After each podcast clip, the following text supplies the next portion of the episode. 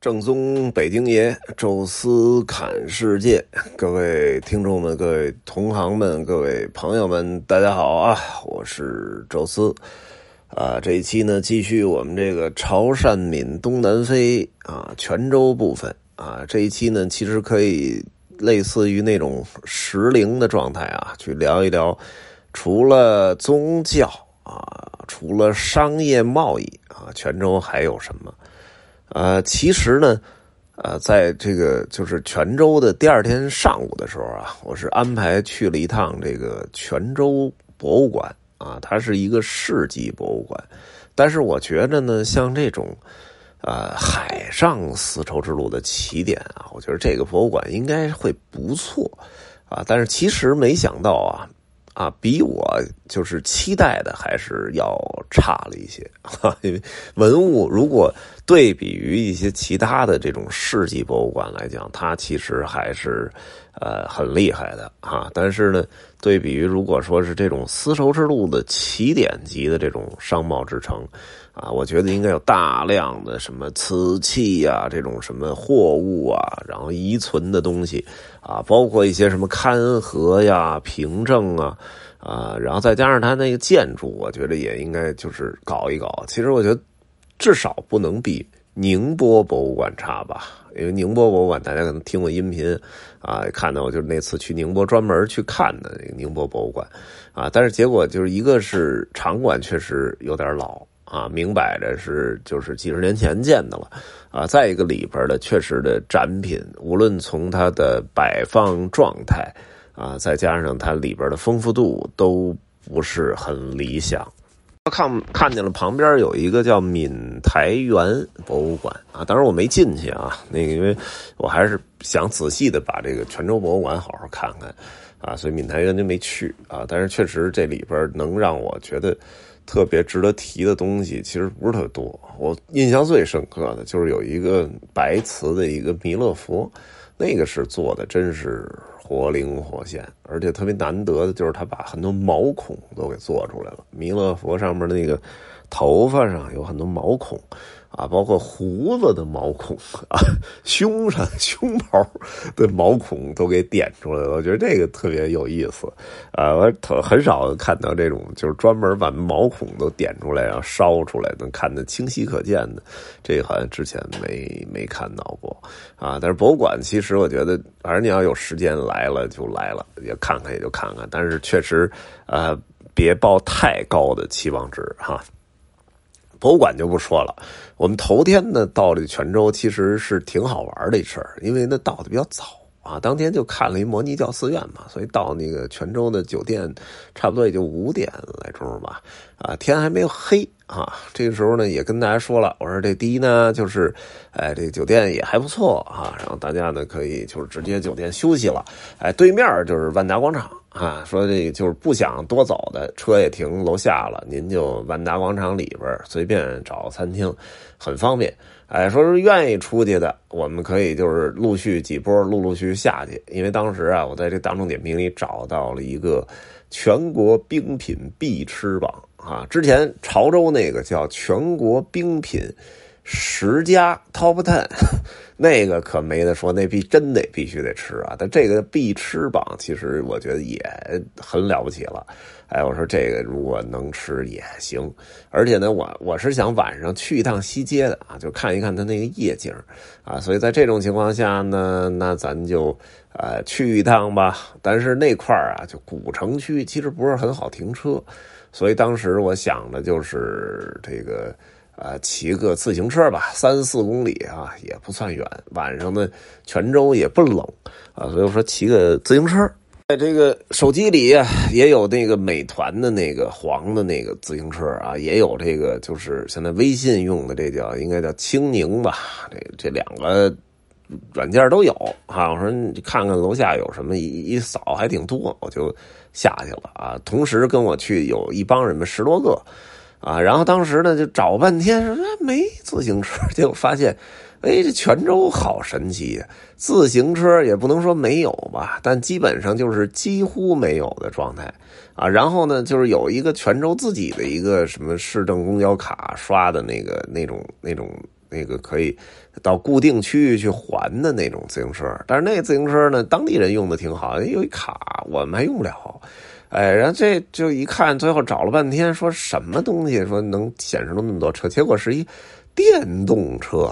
这个之前也也看见过，但是从来没骑过啊。但是这泉州几乎路边全是这种电动车。我说这可有点意思啊，但是也没别的车了，硬着头皮骑吧。所以当时就啊，每人弄了一辆那车，然后就还挺害怕。有的因为不太熟啊，但是大家是一挺有意思的体验。然后就发现泉州好像几乎就没人骑自行车，全是那种电动车，这飞驰过，速度极快啊！就路上走个行人呢，大家就自然而然的就绕开它，继续向前走。哎呀，就那一刻的时候，我突然就想起了李不傻那音频。头一阵正听他那个“你你好越南”嘛，那音频里边好像就提到过他那过马路啊，就是说还什么那些人脑子里有个方程式，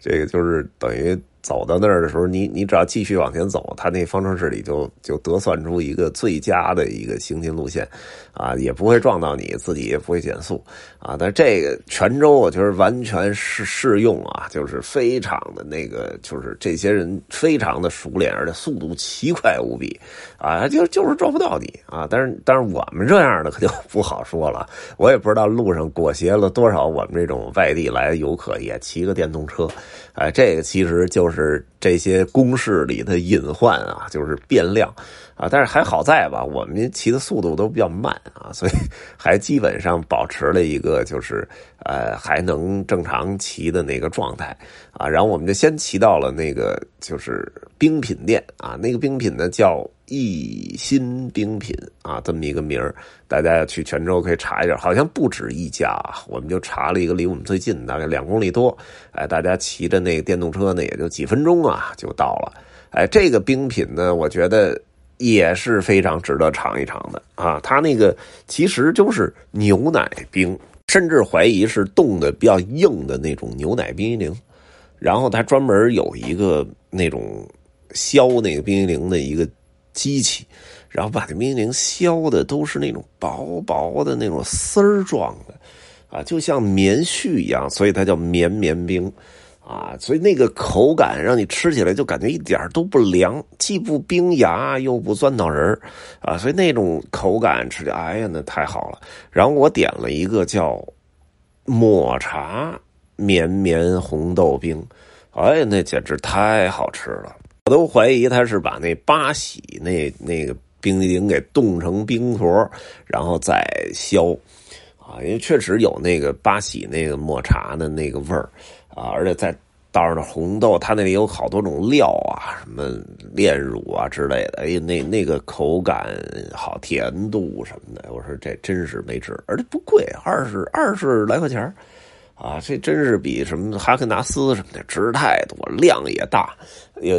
小女孩什么的，俩人吃一碗都都都可以啊。所以我那哎呦，我真吃太太满足了啊。虽然我觉得整体那种口感和惊艳度啊，还是比潮州那个有略有差距吧，但是泉州我觉得您来这也是。不可错过的啊，就是这个冰品。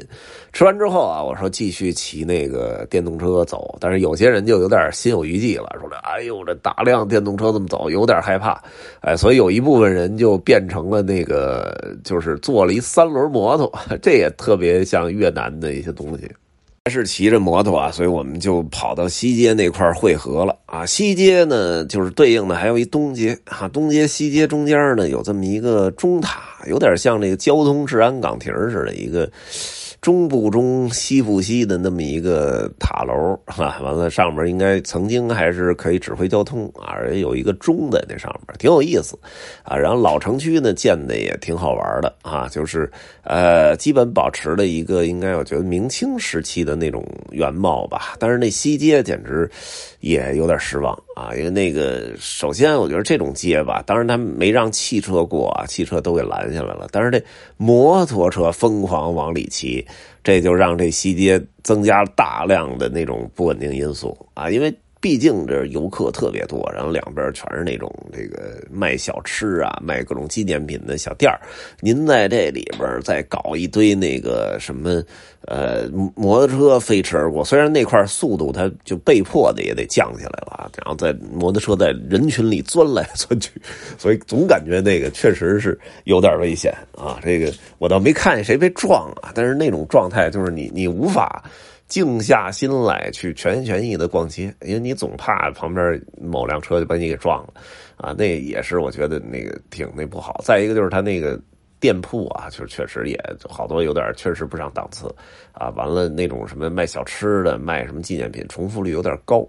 啊，那就稍稍显失望吧。再加上这个有一个叫小西城吧，在那里边啊，相当于一个胡同里边弄了那么一个。空场啊，有一些创意的文创的那种什么呃小店儿啊，包括有一些那种创意的街区，小雕塑啊什么啊，反正不太大的那么一块地儿啊，也成了当地的一个网红打卡点，有一点像我们的那种什么七九八之类的吧，但是规模差太多了啊。但是可能当地呃嗯不太多这种啊文创区啊，所以当我看当地人特别多啊，我们就在那儿转了一下就离开了。泉州其实呢，就是没吃什么太多东西啊，因为泉州其实也有不少就是特别值得吃的，包括它跟厦门的一些风味都比较接近啊，什么那个土笋冻啊，什么那个小什么海蛎煎呢，满街也都在卖啊。正好我们走的时候呢，就是路过了一个牛杂火锅，哎呀，然后那个。门飘出来那个味儿啊，你就有点受不了。然后门口一堆排队的人啊，就趁映衬着旁边好多餐厅都快关门打烊了，他那儿灯火辉煌。然后大家走到这儿，就突然感觉走不动了，不行，得得吃一顿。呃，结果后来有一个就在泉州工作的一个朋友啊，给我留言说：“你们果然来这儿，就就说明这真的应该是本地人也趋之若鹜的一地儿。它叫古乐牛香啊，这么一个名儿。我觉得应该可能在泉州也不止这一家店吧。但是这家店因为离这个东街西街都不是特别远啊，然后旁边也是都是老城区啊什么的，所以呃位置特别好啊，所以我们就。呃，说在这排会儿吧，因为当时已经过了饭点比较晚了啊，所以也没排多长时间吧，大概排了有有十来分钟啊，最终就坐下了哈，我们就直接就开吃哈，确实是特别好吃啊，牛杂也好吃，然后那个火锅那汤也到味儿啊，然后整个那个气氛也特别好。我们那童老啊，就是每顿都特别想喝酒，然后他呢是就是。进去看了一圈啊，就只有黄酒啊。我跟那童老有一个一致的认识，就是这黄酒这东西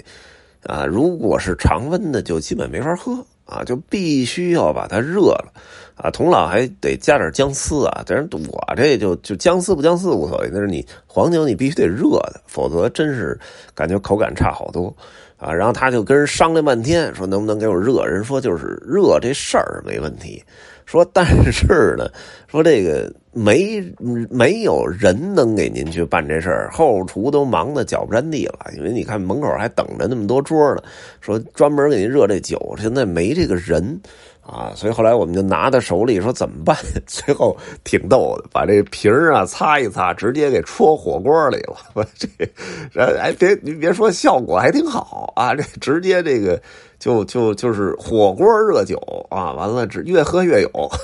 然后再吃的牛杂，哎呀，味儿感觉都不一样啊！确实头天晚上这个你别说真没少吃啊，这这确实是非常腐败和让人。悔之晚矣的那感觉啊，但是确实吃起来就是回味无穷啊。然后哎，第二天呢，不是走那什么嘛，走这个这这么多个寺院什么的，也确实挺累的。当时我就找了一个停车场。那停车场就在那个牛杂火锅边上，啊，那个好像叫里城大酒店吧，就是因为这个泉州中心叫里城，就是鲤鱼那个鲤，呃，里城啊，他那儿原来有一个可能很很高档的一个酒店，但是现在应该在重新装修呢，所以他那门口那块区域基本就是一个收费停车场。哎，我说这位置距离这些个什么呃宗教场所都不远，所以我就说建议大家停这儿啊，这样的话走哪儿都不太不太累。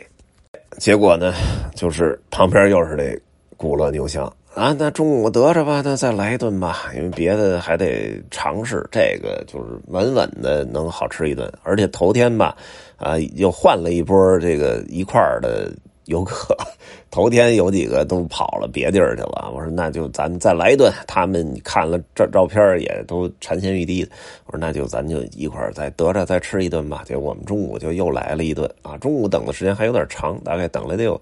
将近一小时啊，这样才吃完，甚至于把两波游客都给熬走了。说熬着熬着受不了了，说我吃别的去了啊。然后剩下就是矢志不渝的这批，最终又吃上了啊啊！最后再说一句啊，就是在泉州的这个交通啊，除了你自己刷那个呃电动车啊，包括打车啊，这个包括当然自己开车这都不说了啊，公交车这也不说了，还有几种选择啊，一个是这个电。电动的那个就是三轮车，哎，那个就是跟咱东南亚那差不多啊，就是也是那种拉着你走，但是得议价啊，您得提前说好了，反正大概就十块钱左右吧，基本就能走啊。然后呢是这个有 还一种特别神奇的车啊，就是其实是一三轮加一胯子，也不知道他怎么琢磨的，那胯斗实际上有一点像咱们那个摩托的那胯斗，但是实际上它是一。自行车的一个就是电动自行车带一挎斗，啊，完了那挎斗上被他改造的能坐俩人，完了呢，他这个就是自己骑的这车的后边还能斜着坐一人，所以这一挎斗上就是相当于他除了他之外还能拉仨乘客。啊，这个给你拉差不多一公里左右，一两公里吧，然后基本要你个一人四五块钱啊，这样子啊，但是那感觉挺奇特的，那玩意儿开的还挺野。后来就是说再再坐的时候，就好几个说都不敢坐了啊，确实挺吓人。但是这这体验也挺逗的，我就还还从来没坐过这种类型的交通工具呢，就是一胯子啊。完了，再有一个我觉得挺挺好的，就是它那个泉州古城里到处有转的那种。呃，那种电瓶车啊，那个电瓶车呢，实际上就是刷它的公交卡啊。当然，你你没公交卡也可以刷它那个，就是支付宝有一个专门的那种，就是叫公交码啊，刷那个也可以。呃，一个人两块钱啊，就说你要去哪儿，然后他就顺路往那边走，只要是顺路的，他那一路就往那边拉。哎，完了在那边停一下，然后继续再就这。基本就在古城里瞎转悠，啊，完了你俩仨人他不嫌少，十几个不嫌多，哎，就这么电瓶车啊，就在白天的时候很常见啊。之前不知道怎么拉啊，结果后来呃一问，觉得这挺好，经济实惠，而且这个风光也看了啊，确实那个挺推荐给在泉州古城里乱转的这些朋友们。泉州吧，就跟大家聊到这儿啊。我觉得这座城市还是有点意犹未尽的一座城市吧。以后有机会，争取再来看看啊，争取再把旁边那安溪看看。因为这次来呢，安溪已经过了那个就是采茶那个季节了啊。茶山茶田可以看，但是那个我们在。呃，那个土楼那块已经看了啊，就我们住那土楼边上就有一片那个茶山啊茶园啊，所以就没再看啊。这个呃，以后吧，再来泉州，连安溪什么的都仔细看看啊。我们下一站呢是跑到了呃莆田啊，这到莆田头天晚上也特别有意思啊，这个买鞋的一个奇遇记。到时候下一期啊，可以重点跟大家来聊聊哈。有人想说的啊，欢迎呢大家在下面留言啊。当然也欢迎大家啊关注我的这个这个抖音啊，宙斯侃世界啊，就可以找到我啊。其他的不多说了，咱们下期见。